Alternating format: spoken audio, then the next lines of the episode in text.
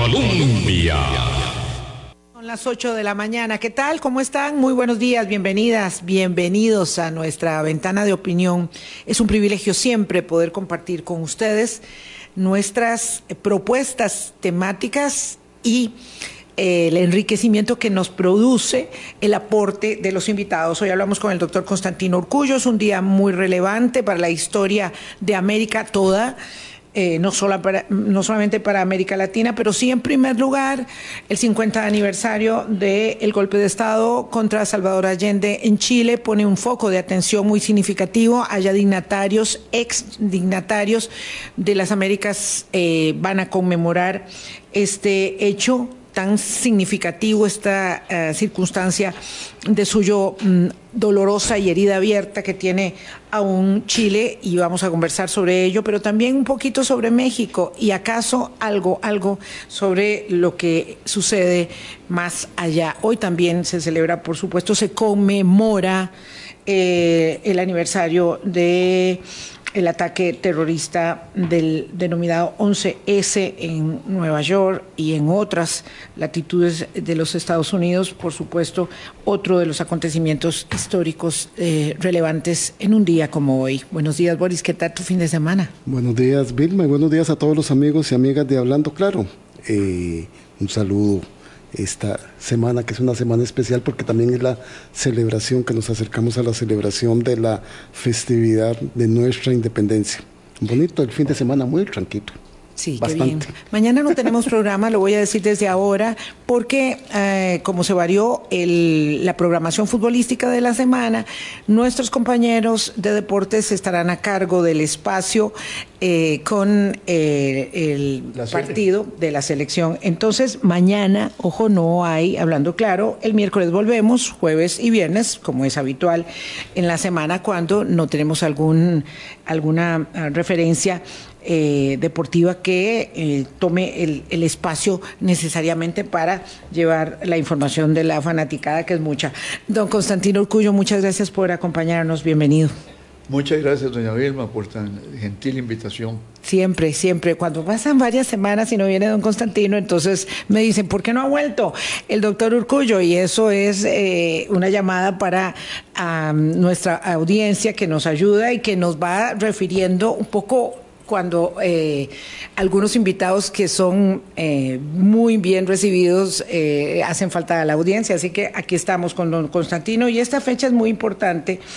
decíamos, muy significativa para, para Chile, para, la, para los desafíos democráticos de América, eh, y como usted tiene mucho conocimiento en terreno sobre el tema, don Constantino Urcullo estuvo tres años trabajando en Chile cuando el plebiscito de 1988 que permitió el retorno a la dictadura en 1990. El retorno a la democracia. El retorno a la democracia, perdón, y la caída de la dictadura, el, el, cierre del telón formal de la dictadura y el retorno a la democracia en 1990 y tiene, eh, por supuesto, conocimiento en, en, el terreno y además da seguimiento a los hechos, don Constantino. Una mm, conmemoración que pone de manifiesto, probablemente hoy, como en ninguna otra década de estas cinco que eh, los chilenos mmm, llevan eh, con, con, el proceso eh, de irrupción de la dictadura y el retorno a la democracia, que los encuentra muy divididos, muy polarizados, con una sensación de desorientación respecto de la forma de acometer los desafíos democráticos. ¿Cuál es su primera lectura respecto de esta fecha en Chile? Bueno, es, es una fecha trágica. Este, a mí me tocó eh, cuando empecé a trabajar en el 88 con el, allá con el Instituto Interamericano de Derechos Humanos, este, que Pinochet estaba, todavía era dictador. Uh -huh. Y sentir el, el, peso de una dictadura tan tremenda como esa, este, todavía se sentía este, fuertemente en el ambiente. Había estado de sitio, este, no se podía salir en la noche. Y tenía una amiga que me decía, mira, es que el estado de sitio lo llevamos por dentro, mm. dice, porque no nos animamos a hablar de muchas cosas, porque te pueden pasar muchas cosas todavía. Hay que recordar que ahí este, murieron 3.800 personas y hay mil desaparecidos todavía. Y ayer yo veía las noticias de que eh, eh, eh, la gente se sigue preguntando qué pasó con esas mil personas que no aparecen porque los muertos los identificaron, ¿verdad? Este, el, el estado actual de Chile es un estado que llama a preocupación, como usted lo dice, por la, por la polarización, la división. El, el señor Cast, que es la extrema derecha, que vuelve con una fuerza absoluta, este, como les decían en la época de, Pinochet, eh, la, extrema derecha momia, momios porque estaban fuera de, mil años en historia del progreso humano, este, vuelve y saca un 44% de los votos. Ese 44% de los votos es el mismo 44% de los votos que sacó Pinochet en el plebiscito. O sea, de que hay una capa de derecha que no se mueve, que es amiga de los Vox españoles, ¿ah? de Santiago Abascal, este, y, eh, uno, uno, y el, el el escenario político está complicado, Vilma. ¿Por qué? Bueno, porque después de la, de, la dictadura surgió una alianza entre los socialistas democráticos, entre eh, de, Ricardo Lagos, eh, los demócratas cristianos, este, que, que facilitaron eh, el, el, acceso a la vida democrática, se hicieron reformas a la constitución de Pinochet, como 68 reformas que facilitaron la, la, vida democrática, se eliminaron los, los senadores designados, Pinochet era senador designado. Pinochet, gracias a Baltasar Garzón, estuvo preso en, en Gran Bretaña por todos los crímenes, lo tuvieron que devolver por cuestiones legales, pero este, Chile entró en un proceso donde se, pudieron conciliar algunas de las reformas económicas de la dictadura con la apertura democrática. Y era la, solución racional en esos momentos de no echar atrás en mucho de lo económico que que se había hecho con algunos éxitos parciales, con quiebras importantes bancarias en el año 82. No todo fue este, este, maravilloso. divino y maravilloso en el, en el terreno económico, pero bueno, Chile volvió a respirar democracia. Pero ya pasa el tiempo. Y, y, Chile lo dice Sebastián Piñera en una entrevista que le hacen en el país de ayer. Sebastián Piñera, dos veces presidente de la derecha, de, una derecha racional, moderada, eh, moderada este, dice, no hemos crecido en 10 años. Las pensiones resulta que no le alcanzan a la gente el régimen de, pensiones que tenía. Hay que hacer una reforma eh, de pensiones que el presidente Boric la está haciendo. Este, y hubo un estallido social en el año 2019 por un simple aumento en el metro, pero que el aumento, el aumento en el metro lo que hizo fue catalizar en el tiquete de metro, catalizar toda una serie de disconformidades porque la desigualdad social aumentó significativamente en Chile. Entonces Chile está enfrentado al tema de la desigualdad social, no tiene los niveles de pobreza que tienen muchos de los países de América Latina. El crecimiento económico ha sido importante a lo largo de los últimos años, pero se ha estancado en la última década. Esto no lo dice ni la izquierda, ni el Partido Comunista, ni el presidente Boric. Lo dice ayer en el país de España el, el presidente Sebastián Piñera. Entonces, Chile tiene que volver a crecer, pero tiene que volver a crecer en democracia, pero tiene amenazas de los dos extremos del eh, espectro político. Hay una izquierda que se ha radicalizado con nuevos temas. Los mapuches, por ejemplo, eh, eh, problema no resuelto desde la colonia, ¿verdad? Pero que estalla de nuevo. Este, hay un problema de inmigración de venezolanos, hay un problema de, de cómo absorber esa inmigración que es inmigración en cierto sentido económica, porque es un país que tiene un crecimiento económico significativo y una condición económica de vida, pero además está enfrentado a temas de narcotráfico y de inseguridad ciudadana, como en, el resto de América Latina. Pero la reacción es que hay un 60% de la gente, vea, vea usted qué tremendo, nosotros nos hemos este, asustado de algunos descensos que hemos tenido en el índice de aprobación democrática de Costa Rica. Bueno, en Chile el 60% de la gente está de acuerdo en que habría que prescindir del orden democrático para hacerle frente al desorden de la inseguridad. Sí, el 36% de los chilenos en la encuesta más reciente eh, del barómetro de la política dice que hay una justificación para el golpe de Estado que se dio hace 50 años. Eso apenas hace 10 años era el 16%, es decir, en nada más que una década, 20% más de los chilenos, el 36%, 36 de cada 100 justifican el golpe de Estado. Muchos de ellos justifican una mano dura justamente para poder atender eh, el tema de la inseguridad, que es algo que nos carcome en América Latina a todos, inseguridad de narcotráfico. Entonces, el tema aquí es si la herida la estocada de la dictadura, Constantino, muchos pensamos que era el acicate para buscar la cohesión social que se dio luego con la concertación, que fue exitosa. Eh, y sin embargo, ahora observamos que pareciera que el prisma de la historia no ha hecho sino diluir las heridas de esa dictadura, del oprobio, de la desaparición, de las muertes, y eso está diluido totalmente ya. Vilma, yo no sé si diluido o en, o, en una forma de, sarcófago, ¿verdad? Que lo tienen allí. Uno de cada cuatro este, chilenos estaban de acuerdo en la celebración de ahora. Y ahora que don Constantino... Nada más uno de cada cuatro. Y ahora que don Constantino hablaba de la radicalización, uno de los actos políticos importantes que se quería en esta conmemoración de los 50 aniversario era que se firmara un pacto, un pacto para comprometerse con la Constitución, con las leyes, con la democracia, con el respeto de los derechos humanos.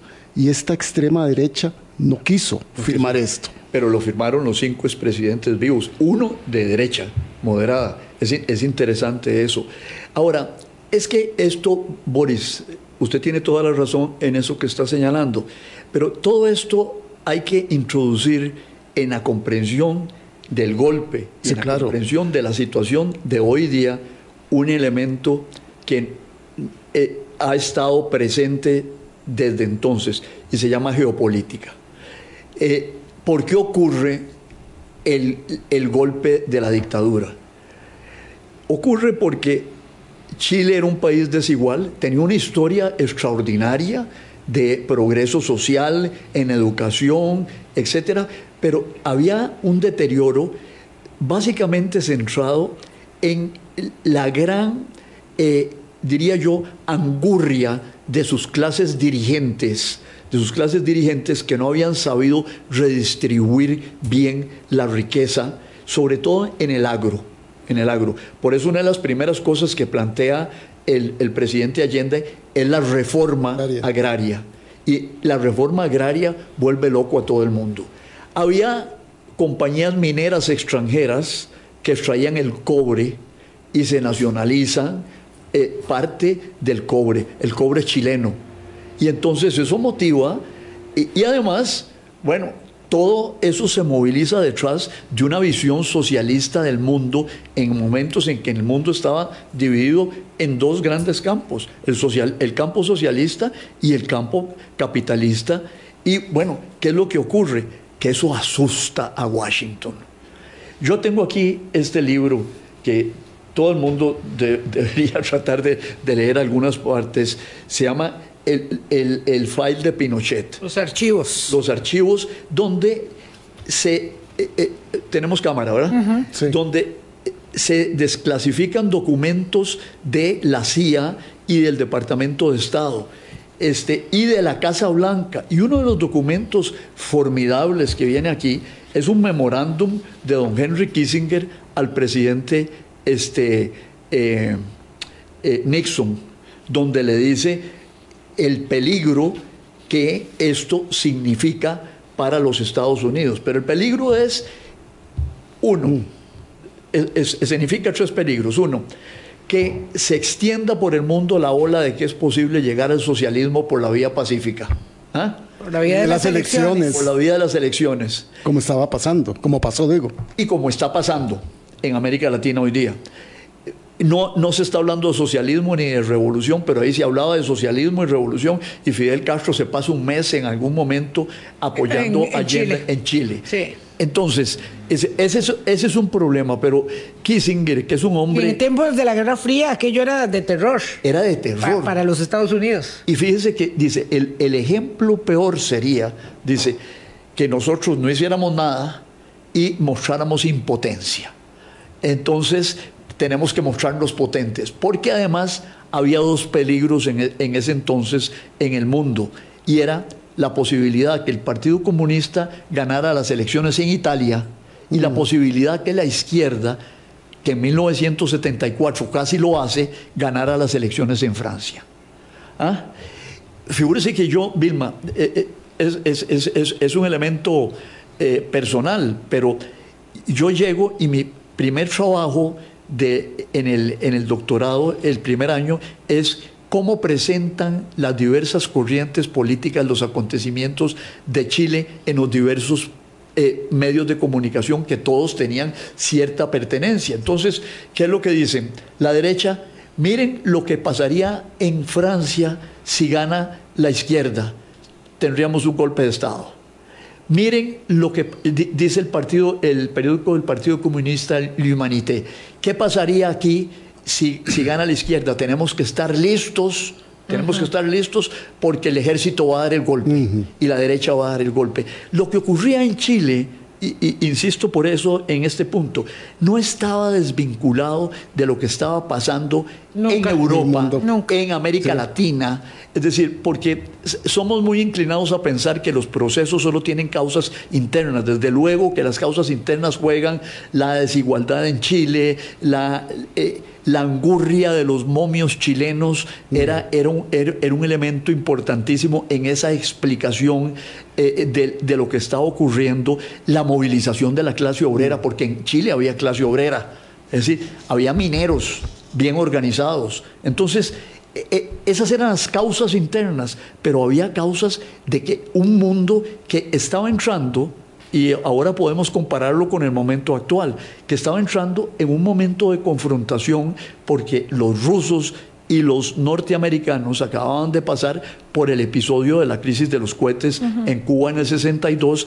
Eh, los dos terminaron este, con las uñas ah, eh, eh, enseñándoselas y los norteamericanos enfrentan un movimiento importante en Europa de oposición a la instalación de los, de los misiles Pershing tácticos en ese momento por parte de los rusos. O sea que esos agentes este, económicos, de intereses políticos de las potencias, don Constantino, estuvo presente, sigue presente.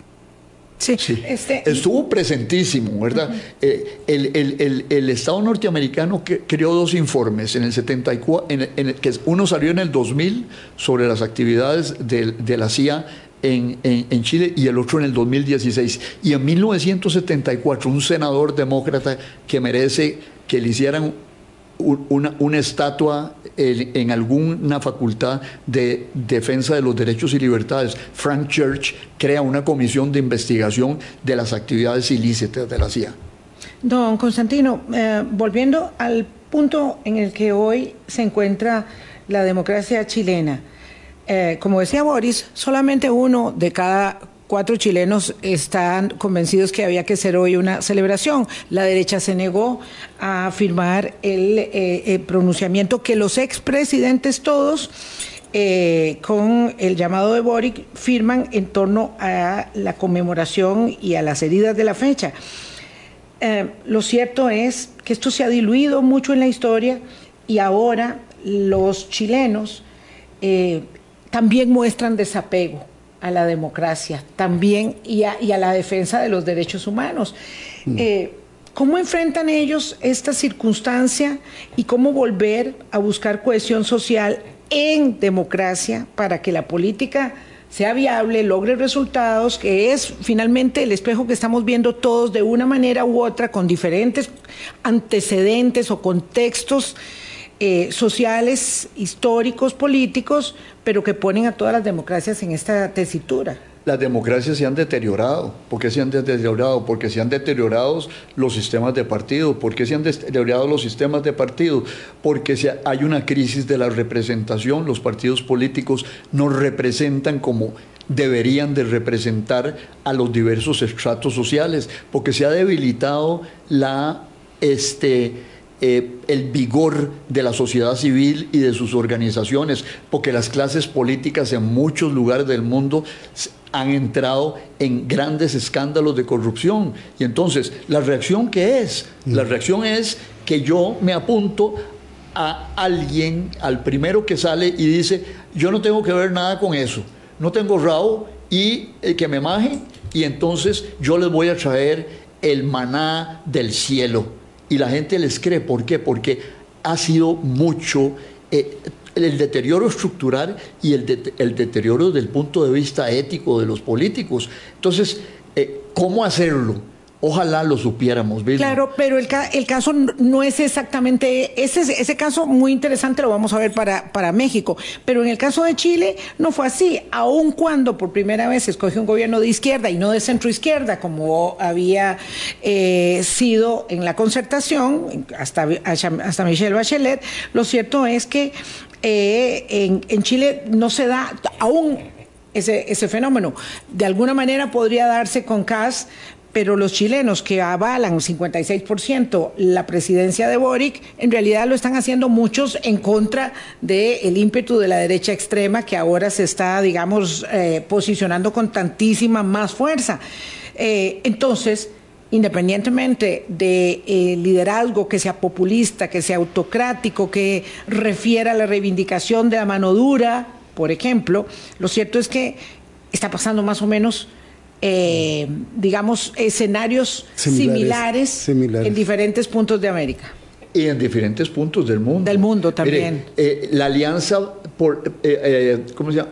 alianza por Alemania, extrema derecha en, en Alemania se desarrolla hay los auténticos finlandeses, se desarrollan en Finlandia. Italia. En Austria. en Italia hay una, Una, una, señora primera ministra de extrema derecha que se ha moderado con el tema de Ucrania este, y no se ha ido del lado enteramente de Rusia, pero es una mujer antimigrantes. Este, en, en, en España surge Vox que sube este, en, el, en el panorama político español. La señora Le Pen, probablemente va a tener una oportunidad bastante interesante para ella, para mí no, pero, pero en, Francia. En, las próximas elecciones en, Francia.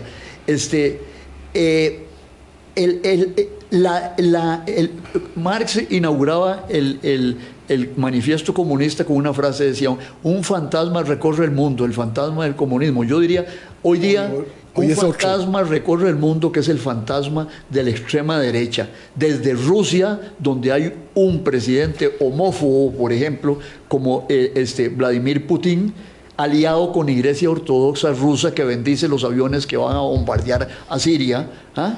este, hasta el trumpismo extremo en los Estados Unidos y bueno, qué no decir del buquelismo en El Salvador, ¿ah? Pero también hay fenómenos de contratendencia. Fíjese usted que eh, yo pensaba anoche, Boris, yo, decía, leyendo a Henry Kissinger y su análisis de la situación en el 73, y su problema era que, que iba a haber un mal ejemplo de que los socialistas llegaran al poder por elecciones. Y bueno, yo me pongo a pensar, pero es que de ese poder de los Estados Unidos que lo ejercieron, en el caso chileno, efectivamente, con e, efectos eh, reales de, política y con efectos malévolos desde el punto de vista de los derechos humanos. El, resultado fue tremendo. Pero mire, hoy el presidente Petro llega con elecciones en, Colombia. Eh, la señora eh, en Honduras, ¿cómo es que se llama? Xiomara Castro. Doña Xiomara Castro llega a través de elecciones Luis Arce llega a través de elecciones y Evo Morales había llegado a través de elecciones. Eh, eh, hasta, hasta una, una eh, última elección, pero Hugo Chávez llega diez veces con elecciones al poder. Entonces, ese, ese fantasma se, lo, lo, lo, tienen que enfrentar la potencia hegemónica en la región, que es los Estados Unidos, hoy día. Lo que no querían en el 73 lo tienen ahí enfrente. Eh, y hoy no es Rusia, hoy es China. Eh, bueno, ahí hay cambios. Fernández, Fernández en Argentina, Lula en Brasil, un, país de 200 millones de habitantes, 210 eh, millones de habitantes, donde llega un hombre de izquierda, obrero metalúrgico, que en su primer asunto, en su primera pasada por la presidencia, no llama a la revolución, pero eh, saca a un porcentaje importante de la gente de la pobreza. Tengo que ir a una pausa, son las 8.25. Qué interesante. Era China, eh, era Rusia, Estados Unidos, y hoy es China y Estados Unidos aquí, aquí puntualmente en esta, en esta región. Vamos a la pausa y regresamos. Colombia. 8.28 quedamos en un momento muy interesante de la conversación con Constantino Urcullo. Decíamos ayer la confrontación Estados Unidos-Rusia en el escenario de América Latina que, generó eh, muchas heridas aún sin sanar y hoy China en la em, extensión de su... Mm, poder. poder, de su poderío. Su proyección global. Su proyección. global, también en América, en América y en, Chile muy particularmente. Mm, una referencia de eso antes de, pedirle un comentario sobre este poder chino. Otro. Bueno, mire, lo que pasa es que la situación geopolítica ha cambiado. Ahora lo hablaba yo con Boris. Eh, en ese entonces, 1971, Nixon va a China antes había oído, y logra que China se acerque a los Estados Unidos, eh, porque China iba a pelear en el norte de China con la Unión Soviética. La Unión Soviética tenía 44 divisiones. Los norteamericanos hacen un movimiento interesante y logran jalar a China de su lado y invierten en China para desarrollar, desarrollar a China con dos objetivos pensando que si se desarrollan económicamente se van a ser democráticos, cosa que no ocurrió. Y, iban a estar cerca de ellos. Y iban a estar cerca de ellos. Y luego, este, para contrarrestar a la Unión Soviética que no tenía la fuerza económica que tiene China hoy día. Porque eh, eh, eh, la Unión Soviética, decía Josep Borrell, que es el encargado de política exterior de la Unión Europea, es como un señor que tiene una estación de gasolina y tiene una bomba atómica. ¿Qué es, lo que, qué, es lo que hace la Unión Soviética? Vende armas, vende la amenaza de usar el arma atómica y vende petróleo con descuento a China, a la India y al país que ellos crean conveniente. Pero China es, es, una, es una máquina de, de, vapor e, este, económica. Es, es, es, es un, mm es un reactor nuclear Vaya, el desarrollo tecnológico que tiene hoy es impresionante. Que todos alimentaron a China. Todos. Todos alimentaron a China. Bueno, y ahora que se creció, están con el temor de que China se les está disputando partes del África, está disputando América Latina, tiene importancia en el sudeste asiático. Eh, entonces, eh, la, situación hoy día con China es otra, particularmente en América Latina, donde, como lo veníamos comentando en el, en el, en el, en el carro, doña Vilma y yo, cuando veníamos hacia acá, donde la, la generala Richardson, la jefa del Comando Sur, en su declaración ante el, el, Comité de las Fuerzas Armadas de la, de la Cámara de Representantes, Buenos días. Este, señala que, de los Estados Unidos que eh, China es una influencia maligna en América Latina y señala que el comercio con América Latina y el Caribe, que era de 18 billones de dólares en el 2022, en un año pasó a 450 billones de dólares. Y repite, y, dice que se espera que esto se incremente a 700 billones para el 2035 y, repite eh, el, argumento de la posible utilización dual de infraestructura de, de, puertos, el, problema de, la ciberseguridad, las facilidades espaciales, y que todo esto se llegue a usar con objetivos malignos, dice.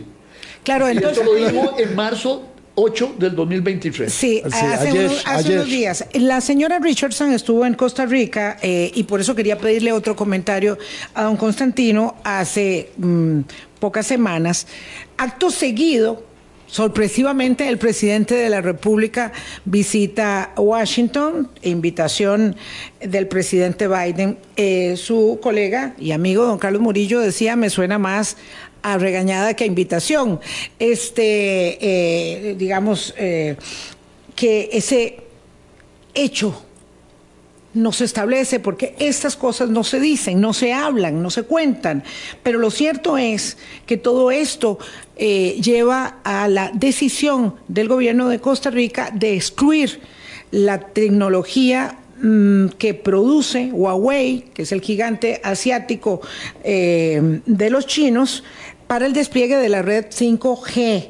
¿Cuál es la preocupación que tiene Estados Unidos y por qué Costa Rica parece ser el primer país de América Latina que decide de consumo con los intereses de los Estados Unidos y probablemente de los nuestros propios, eso no lo sé, eh, que la tecnología de Huawei no deberá ser desplegada para la red 5G? Bueno, esto es parte del enfrentamiento global que tienen los Estados Unidos con China.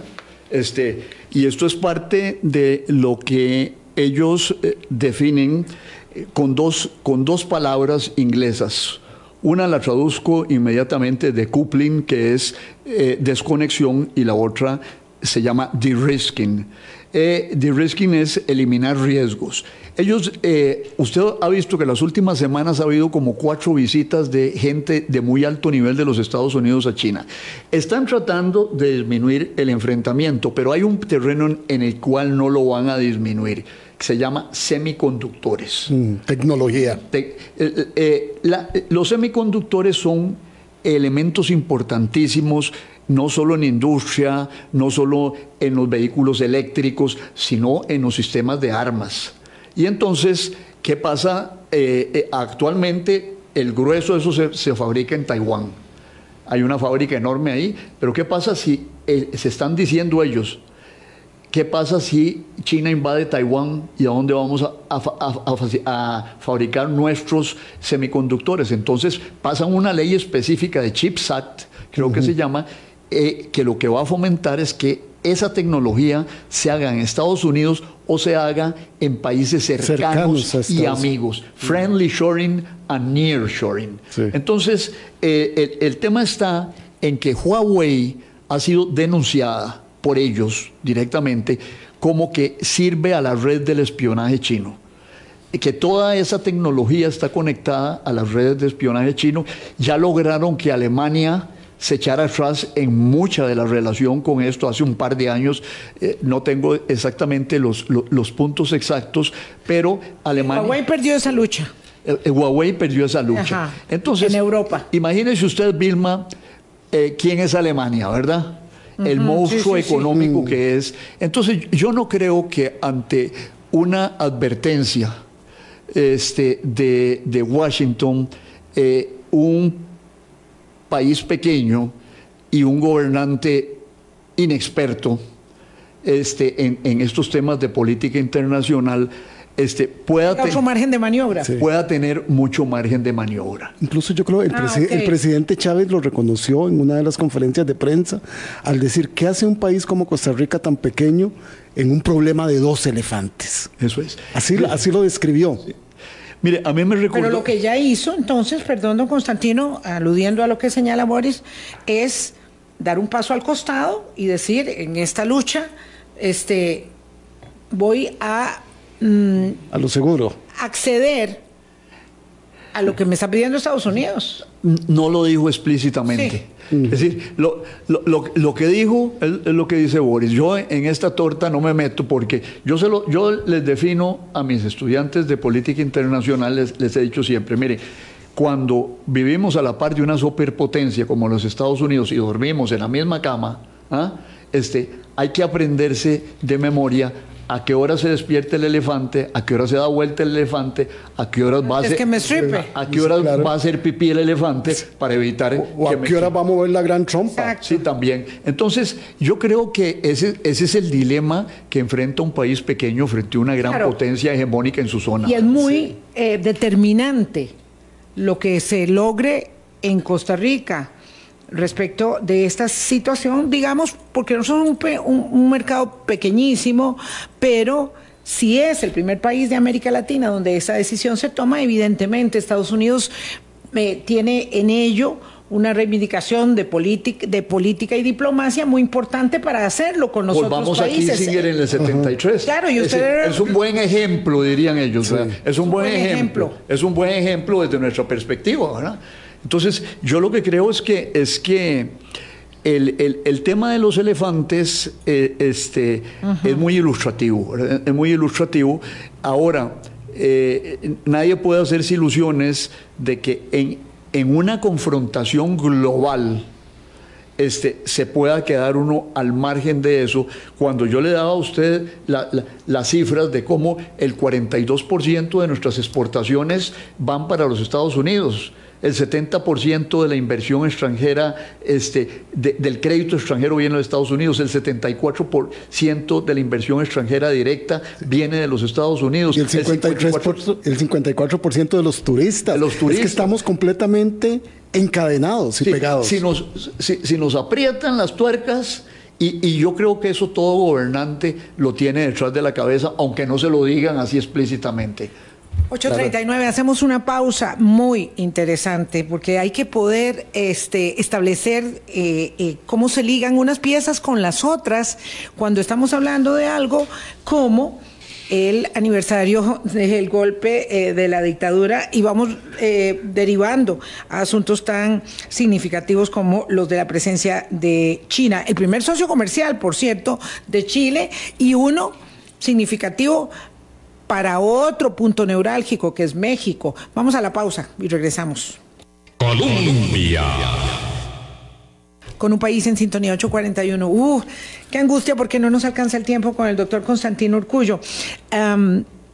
Costa Rica no escapa a la influencia entonces eh, de la puja De la geopolítica. de la puja de las potencias evidentemente y aunque seamos muy pequeños somos significativos a los efectos de este paso en el despliegue de 5G Da- veremos luego con especialistas en telecomunicaciones cuánto implica la decisión política del gobierno de don Rodrigo Chávez respecto del tema de excluir la tecnología china del despliegue de la red don Constantino ah, la circunstancia de China, eh, todo lo permea, pero ciertamente en términos de las economías más grandes, el problema es que usted dijo hay que crecer en democracia y no crecemos en democracia en América Latina, economía grande o economía pequeña. Crecemos muy poquito. México reivindicaba que va a crecer un 3% el año pasado y este año, o este año y el próximo más bien, eh, y es muy poco para sacar a la gente de la pobreza, muy poco para reducir la brecha de la desigualdad. Y un gobierno entonces populista ahí sí logra eh, reivindicar en una entelequia que se llama la cuarta transformación la, solución a todos los males, aunque ha empeorado en cobertura de salud, aunque ha empeorado en varios de los índices que tiene eh, para eh, las necesidades sociales de la población. Sin embargo, hoy el partido de, López Obrador es el que tiene mayores posibilidades de hacerse con la reelección y la campaña electoral ya empezó. Y lo único que sabemos es que una mujer será presidenta de México. Sí, bueno, eso, eso es, es, es, es, es algo eh, muy interesante en un país donde eh, se origina, creo yo, la palabra macho, ¿verdad? De Sí que es. las, las competidoras sean, sean dos, dos mujeres. Eh, ahí el, el- el- el proceso es, es interesante porque, bueno, usted tiene un partido que dominó durante 70 años, el partido de- este, revolucionario de la revolución in- institucional. La dictadura perfecta. sí. La dictadura perfecta. Y hoy de un tamañito absolutamente disminuido. El, el- el PAN, que también llegó a ser gobierno, se redujo. Entonces, ya... Y el PRD que siempre fue un partido más pequeño. Y, que siempre fue más pequeño, que en algún momento ahí estuvo adentro... López Obrador. López Obrador, pero López Obrador creó Morena. Y, Morena eh, er, es un poco la reacción a los partidos tradicionales. ¿ah? En un país desigual que creció pero que también ha tenido que hacer concesiones a los Estados Unidos significativas, por ejemplo, desde el punto de vista de las migraciones, ¿ah? donde eh, eh, se transformó en el filtro su frontera sur para que la gente no siga subiendo hacia los Estados Unidos, pero que siguen subiendo y además crea una situación eh, difícil con los Estados Unidos porque se aproximan las elecciones del 2024 en los Estados Unidos, donde el tema de las migraciones en procedencia de América Latina este, va a ser de nuevo un, gran tema. un gran tema de la campaña electoral. Habrá que observar cuál es la definición de ambas señoras con relación a esa relación y, no olvidar, no olvidar eh, aquella frase que yo le citaba a usted de Porfirio Díaz, que eh, pobre México tan lejos de Dios y tan, cerca. de los Estados Unidos. Es decir, la, geografía, no física, pero la geografía física más la geografía humana más la geografía cultural siguen teniendo una influencia, si no determinante, de un alto grado de condicionamiento en el comportamiento político de México. Bueno, ¿y México qué está, eh, eh, qué está viendo? Pues está viendo que hay posibilidades de algunos enfrentamientos y entonces se está moviendo hacia buscar unas alianzas López Obrador con los grupos de izquierda de otros países de América Latina. Por ejemplo, condenó el golpe de Estado en, en Perú. ¿ah? Hoy está en Santiago de Chile. Eh, está en Santiago de Chile. Este, es amigo de Petro. Es decir, hay, un eje de esa nueva izquierda latinoamericana, que no es la misma izquierda de, los de la década de los 60 y 70, que se está constituyendo y que significa un fenómeno político nuevo en América Latina. Claro, pero el tema con López Obrador es que con un discurso abiertamente polarizante, de estigmatización de eh, sectores empresariales, con una lucha muy abierta contra la prensa, ha logrado un em, apoyo, una adhesión de popularidad que hace que su ungida a la, señora Claudia Sheinbaum a la nominación del partido tenga las mejores posibilidades. Creo que no dijimos que obviamente la senadora Xochil Gálvez aglutina, y eso es muy revelador, a los tres partidos, estos tradicionales que decía usted, el PRI, el PAN y el PRD, en un acto de realismo absoluto, ¿verdad? Los partidos están hechos leña y no pueden ninguno de ellos pelear contra Morena. Entonces lo que están haciendo es tratando de juntarse todos a ver si logran sacar del poder a un eh, liderazgo político que lleva adelante este proyecto de la cuarta transformación que es eh, en realidad mucho ruido y pocas nueces y sin embargo tiene embelesado a la mayor parte del electorado mexicano hasta hoy. Claro, porque la política se ha personalizado, pero casualmente la personalización de la política eh, en, muchos casos en el mundo en torno al populismo lo que nos lleva es a esto. Eh, mire, Vilma, a mí lo que me dice toda mi experiencia eh, académica y de práctica política es que las transferencias de apoyos de personas a personas son difíciles. Son complicadas. Son muy complicadas. En América Latina he visto una transferencia que obedece a otras cosas, básicamente a la conquista del ejército, que es el caso de, la transición de Chávez a, Maduro. Pero eh, habrá que ver y observar si la señora Sheinbaum eh, logra el mismo grado de apoyo y López Obrador le logra transferir su apoyo. Eso es usualmente algo muy, pero muy, muy difícil de lograr. Y luego ¿En qué manera levantar una oposición a un populismo tan fuerte, tan bien ganado desde el mm. punto de vista práctico que lo ha logrado López, Obrador? Pero don Constantino, eso lo logrará en el tanto él esté ahí presente, teniendo intromisión en el proceso. Ya las autoridades electorales en México están previendo todas esas posibilidades. Sí, pero no han logrado nada con eso, porque pese al abierto enfrentamiento entre el Instituto Nacional Electoral y el presidente López Obrador, lo cierto es que lo que no pudo hacer fue desmembrarlo, pero no así eh, el INE hacer que López Obrador no se metiera en política. Pero haría que, llegue, pero, pero, haría que la señora Sheinbaum llegue. Claro, pero eso, eh, eso va a ser parte del enfrentamiento electoral. Es decir, eh, como lo hemos visto en muchos países, es decir, acusar al órgano electoral de parcialidad. Punto. Pero, pero yo creo que es temprano todavía y habrá que ver la, evolución del, del proceso político mexicano eh, en, en, los próximos meses, ¿verdad? Todavía está tiernito, tiernito el, asunto y, no está acabado el, tema, pero que, que López Obrador ha manejado bien el tema de su personalidad, de su venta, de su discurso, no hay duda.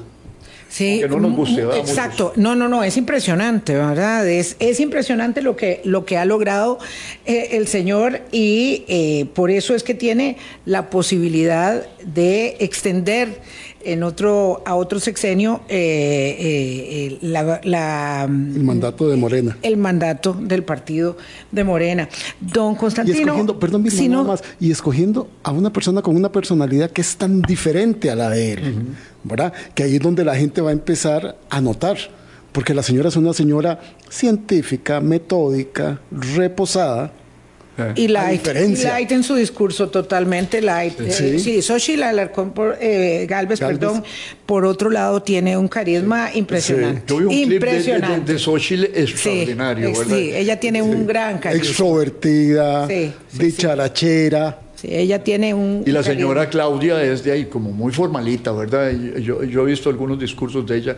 Eh, eh, bueno, ahí se juega todo, el terreno del mercadeo. ¿verdad? Así es. Eh, vuelvo con el tema de crecer en democracia. La CEPAL actualizó los números de crecimiento económico para América Latina. Son bastante pobres. Solo Panamá, nada más. cuando la gente habla de, de Panamá, siempre hay que referir que tiene un canal tiene un canal, tiene un motor económico y tiene muchas otras cosas relacionadas con ese motor, eh, solo Panamá crece a un nivel significativo, pero todos los demás crecemos moderado o modestamente. Y eso hace que las demandas sigan siendo insatisfechas. La democracia, en ese sentido, sin cohesión social, con partidos debilitados, la democracia tiene futuro o vamos a seguir viendo eh, narcisistas, como dice su columna del fin de semana en el financiero tan interesante, populistas y líderes políticos con tendencia claramente autocrática que se enseñoreen en las debilitadas democracias de América Latina? Bueno, eh, ahí, digamos, yo con, con, esos datos yo siempre tengo mi distancia, en el sentido de que no se puede establecer una relación directa entre crecimiento económico y democracia.